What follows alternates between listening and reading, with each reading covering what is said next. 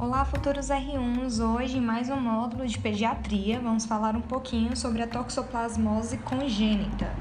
A toxoplasmose congênita é provocada pelo protozoário Toxoplasma gondii, que ele tem transmissão ou por via oral da, da ingesta de ocistos ou pela trans, é, transplacentária, que é o que a gente vai abordar hoje. A transmissão transplacentária ela, é, ela ocorre quando a mãe adquire a infecção aguda durante a gestação ou uma reativação quando ela tem uma imunodeficiência. Devemos lembrar que quanto maior a idade gestacional, maior o risco de transmissão é, gestacional, devido ao aumento do aporte sanguíneo ao feto. Porém, de, é, haverá um menor risco de malformação fetal porque já passou a organogênese. É, o toxoplasma gondii ele tem seu ciclo incompleto no humano e o ciclo completo unicamente no gato. O quadro clínico, 80% dos pacientes vão ser assintomáticos é, mas eles podem é, apresentar prematuridade, restrição de crescimento intrauterino. A principal sequela é a corioretinite, é, mesmo naqueles pacientes que nascem é, assintomáticos, ele tem um risco até de 100% de ter alguma lesão ocular ao longo da vida.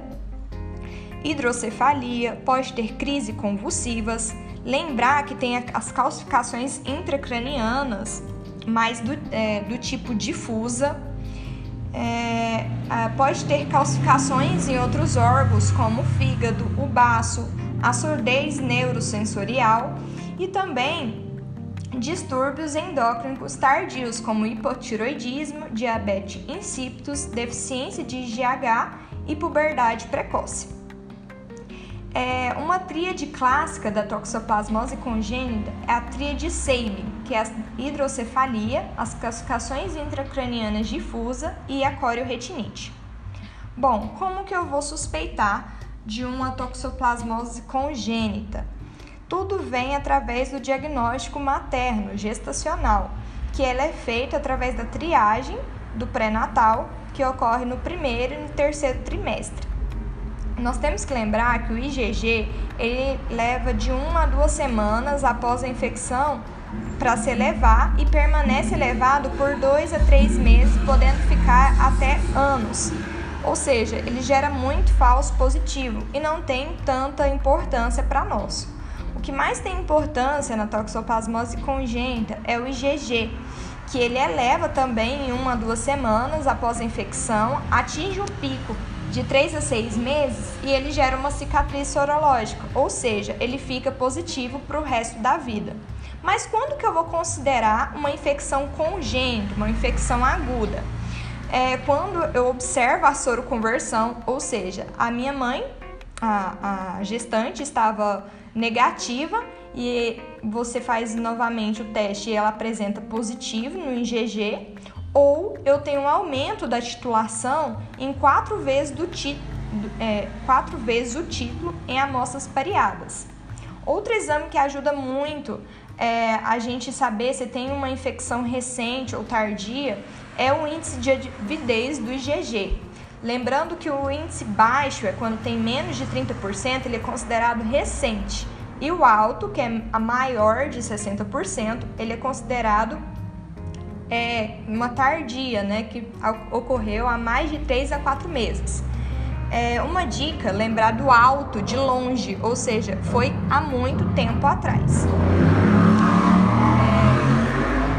É, eles, é, ele, tanto alto, tanto longe, tem o L no nome, então é, vocês fazem essa, essa associação que ajuda a gente lembrar. Então, como que eu vou classificar essa gestante? Eu vou classificar ela em uma toxoplasmose gestacional confirmada, provável, improvável e ausente. A confirmada é quando eu tenho a soroconversão, ou seja, ela era IgG negativa e depois em outro teste ela aparece IgG positiva. Quando eu tenho detecção do DNA é, do toxoplasma no líquido amniótico e quando que eu vou fazer essa, amniocent é, essa amniocentese, que é retirada do líquido, e fazer o PCR desse líquido.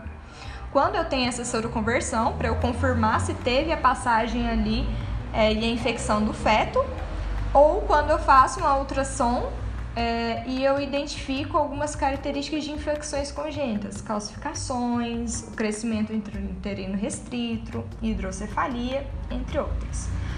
É considerado provável de toxoplasmose gestacional quando eu tenho um IgG positivo e eu tenho um índice de avidez baixo, ou seja, foi recente, ou eu tenho um aumento nos índices de IgG e IgM ou eu tenho um IgM positivo e uma história clínica de tóxico, ou seja, eu vejo hidro, é, é, calcificações, hidrocefalia. É, já é considerado improvável quando eu possuo o IgG positivo e o IgM positivo ou um índice de avidez alta colhido antes de, duas, de 12 semanas de gestação, né? E é ausente quando eu já tenho o IgG é, positivo antes da gestação, ou seja, ela já teve contato antes. Quando eu tenho o IgG e IgM negativo, quando eu tenho um IgM positivo, mas eu não tenho a positivação do IgG, que é considerado um falso positivo como que eu vou diagnosticar o meu concepto, né? Quando eu vou diagnosticar uma toxoplasmose congênita, quando eu identifico que o IgG é quatro vezes maior que o materno, ou eu não tenho uma negativação desse IgG quando ele tem mais de um ano de vida. Quando eu tenho também o IgM positivo, lembrar que o IgG é o único que passa na barreira transplacentária, lembrar de G de gestação, então ele passa e o M não passa. Então, se eu tenho um IgM positivo, é porque é do feto e não veio da mãe. E um PCR positivo do líquido, né? Eu já havia falado quando eu vou pesquisar, que é, relembrando, quando eu tenho uma é, evidência de acometimento fetal pela ultrassom ou quando eu tenho a conversão sorológica materna.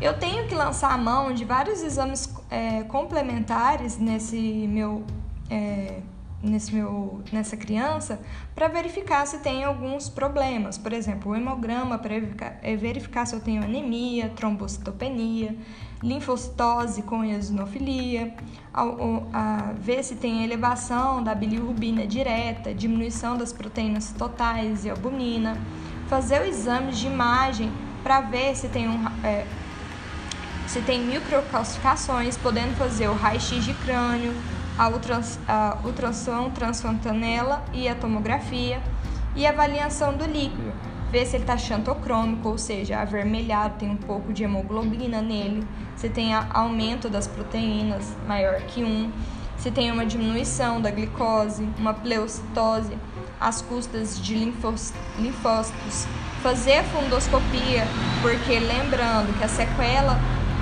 é, mais comum da toxoplasmose é a corioretinite, então eu vou avaliar o fundo de olho. Fazer o PIT, lembrando que ele também pode gerar surdez neurosensorial.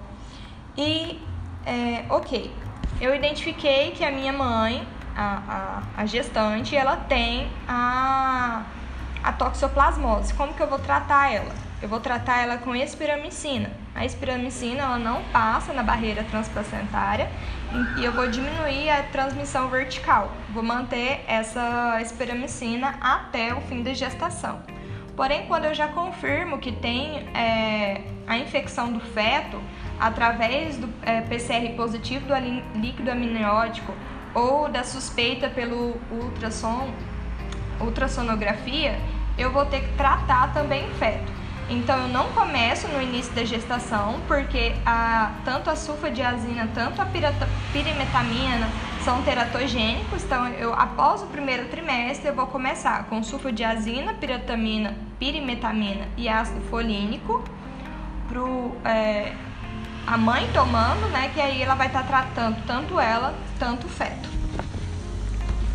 Agora o tratamento do RN com toxoplasmose congênita. Então, quem são os RNs que vão ser tratados. Aqueles que eu confirmo através é, do, do PCR no líquido amniótico, na ultrassom com, com, algum, com achados é, de, de toxoplasmose e quando também tem, são filhos de mães que são comprovadamente ou provável de infecção é, por toxoplasmose na gestação. Então eu vou dar a sulfadiazina, a pirimetamina e o ácido folínico por um ano de vida. Lembrar que a pirimetamina ela é altamente neutropênica, ou seja, é, eu posso gerar uma neutropenia nesse feto, nessa, nesse, nessa criança. Então eu devo fazer um acompanhamento semanal é, por um, é, até os dois meses, é, bissemanal de dois meses a quatro meses e mensal até o fim do tratamento com um hemograma para avaliar essa, essa possível neutropenia. É, porém, eu já utilizo o ácido folínico como profilático e tratamento dessa possível neutropenia. Então, por isso que eu faço a sulfadiazina, a pirametamina e o ácido folínico.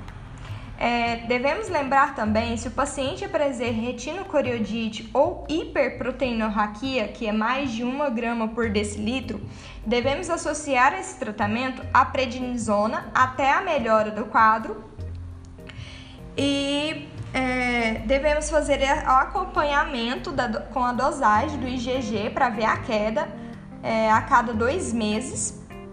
Devemos notificar compulsoriamente e como prevenção, devemos identificar mulheres suscetíveis antes e durante a gestação, é, explicando para elas maneiras de prevenir, ou seja, lavar bem as folhas, não ter contato com gato, não comer carne crua, entre outros. E é, orientar na prevenção, identificar precocemente a, e tratar. Além disso, devemos a, fazer avaliação semestralmente oftálmica até a idade escolar e depois disso fazer anualmente até o, até o fim da vida. Então é isso que eu queria falar um pouquinho sobre a toxoplasmose e nos vemos nas próximas aulas.